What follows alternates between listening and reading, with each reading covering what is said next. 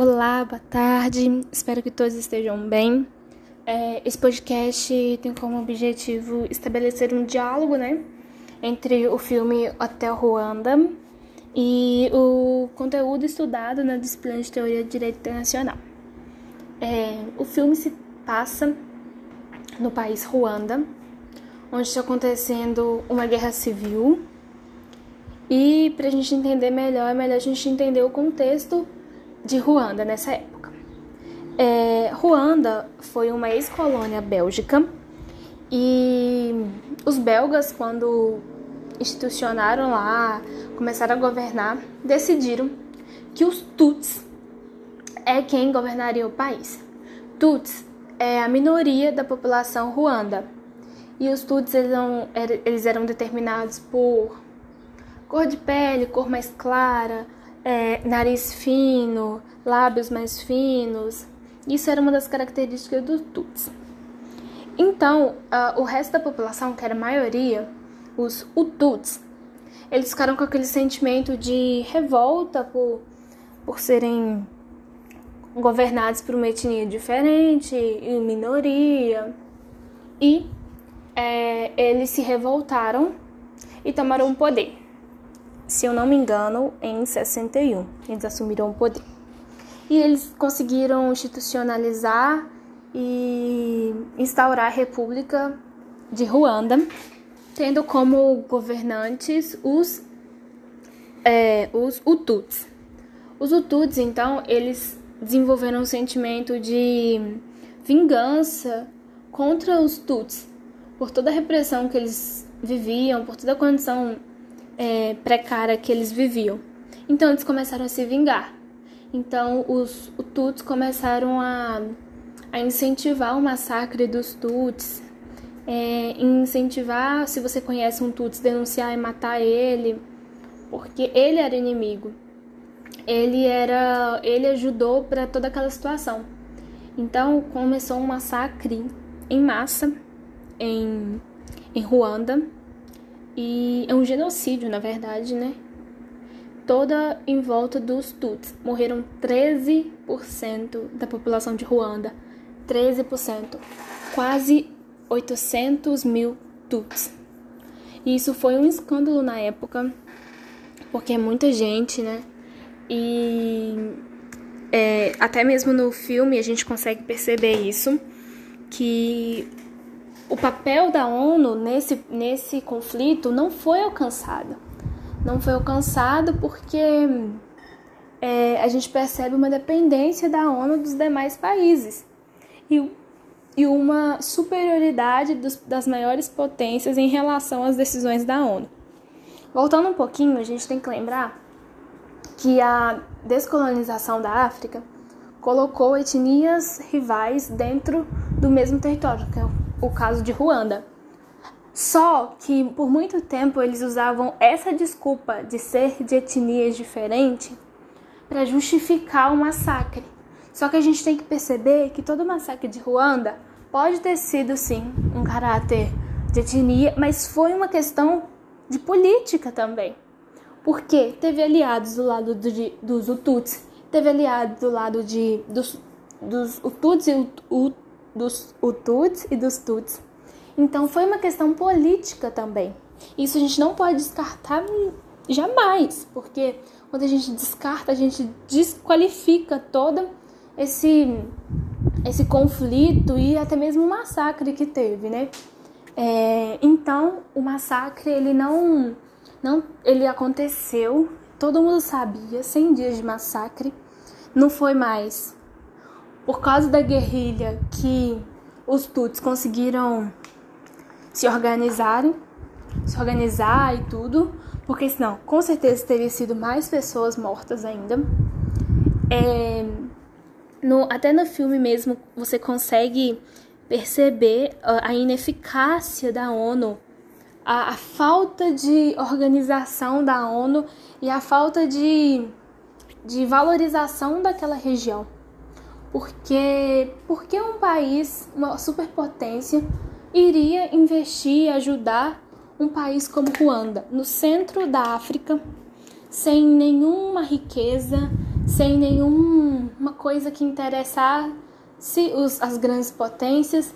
Então, para eles não era vantagem. Nunca é vantagem você ajudar um país mais pobre, sendo que não vai te beneficiar em nada. E é engraçado porque eu vi vários documentários, várias teses que falam que, que o quanto a ONU ainda ou dependia muito desses países, desses países, é, essas grandes potências, e essas grandes potências faziam o que quiser. Ainda fazem muitas coisas, né? A gente não pode ignorar isso.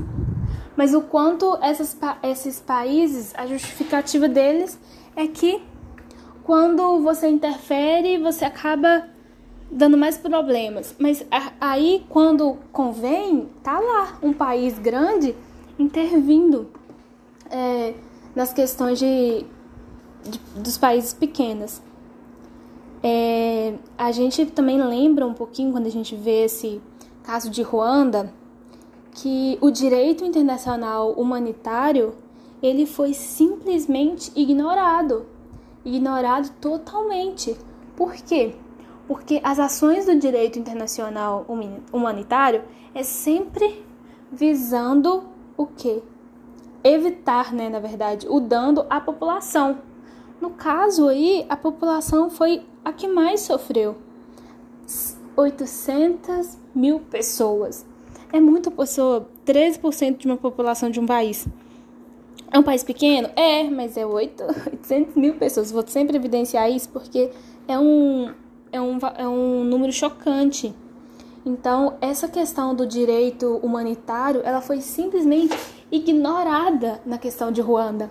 E é uma coisa a gente se pensar que será que se acontecesse, tudo bem que agora tem todas as convenções, tem todo, todos os tratados para para não voltar a acontecer uma situação igual a de Ruanda, mas será que a ONU teria toda essa esse poder que ela diz ter agora, esse controle nos países, nas grandes potências, a ponto de se acontecer alguma coisa assim novamente, ela conseguir intervir de forma satisfatória? É uma coisa que a gente tem que pensar, porque é, conflitos assim existem, existem muitos e tem muito na África, na Ásia, por causa da descolonização. Muitos a ONU consegue intervir, muitos não conseguem. E é pessoas, né? É, é, são pessoas morrendo, pessoas é, sendo ignoradas e levar só, levando somente questões políticas, questões econômicas é, na, em questão, né? Colocando como se fosse a única coisa que importasse. É engraçado a gente lembrar, tão engraçado não, curioso, né? Quando a gente leu aquele livro sobre fronteiras, o quanto que as fronteiras ela interfere e ajudam, colaboram para multiplicar ou então disseminar um conflito. No caso aí, a fronteira foi totalmente perdida, totalmente horrível, assim dizer, para essas duas etnias, etnias contrárias, etnias inimigas no mesmo país. Como que conviveria? Como que conviveria essa situação? Não tem condição. Tem que achar um meio termo, mas é muito complexo. E eu vi um, um documentário falando assim, que agora a situação lá de Ruanda é melhor, porque nas nas identidades antes falava se você era Tutsi ou se era Tutsi. E agora não existe mais isso. Aí eu vi um, um, um comentário de um, de um escritor que ele falou assim: Isso é só uma forma da gente camuflar o que realmente acontece em Ruanda. E é verdade, é uma forma de camuflar e de, e de ignorar e de simplesmente esquecer tudo que aconteceu com Ruanda e tudo porque um país exterior, um país estrangeiro que não conhecia a realidade, chegou e institucionou uma coisa que internamente foi foi é, desfavorável e acarretou um conflito tão grande igual o de Ruanda. Então, Ruanda é um caso que a gente deveria sempre ter em mente, sempre é, observar para não acontecer de novo. Ruanda é um exemplo do que não fazer, né? Porque foi um massacre, foi um genocídio, um genocídio a qual demorou anos para ser confirmado, para mostrar que realmente foi um genocídio, né? É, para pessoas se responsabilizarem por ele. Então, a gente tem que sempre levar em consideração que Ruanda é um exemplo do que não fazer no cenário internacional. Porque foi totalmente um descaso, um descaso de todos os países, um descaso até próprio da ONU, que tem como objetivo a manutenção da paz, foi totalmente um descaso. E é essa crítica que eu queria fazer, esse comentário que eu gosto bastante da história de Ruanda, gosto bastante, gostei bastante do do do filme. E é isso, a gente pensar dessa forma e tentar é, sempre pensar em não fazer o que aconteceu em Ruanda. É, muito obrigada pela atenção e até mais.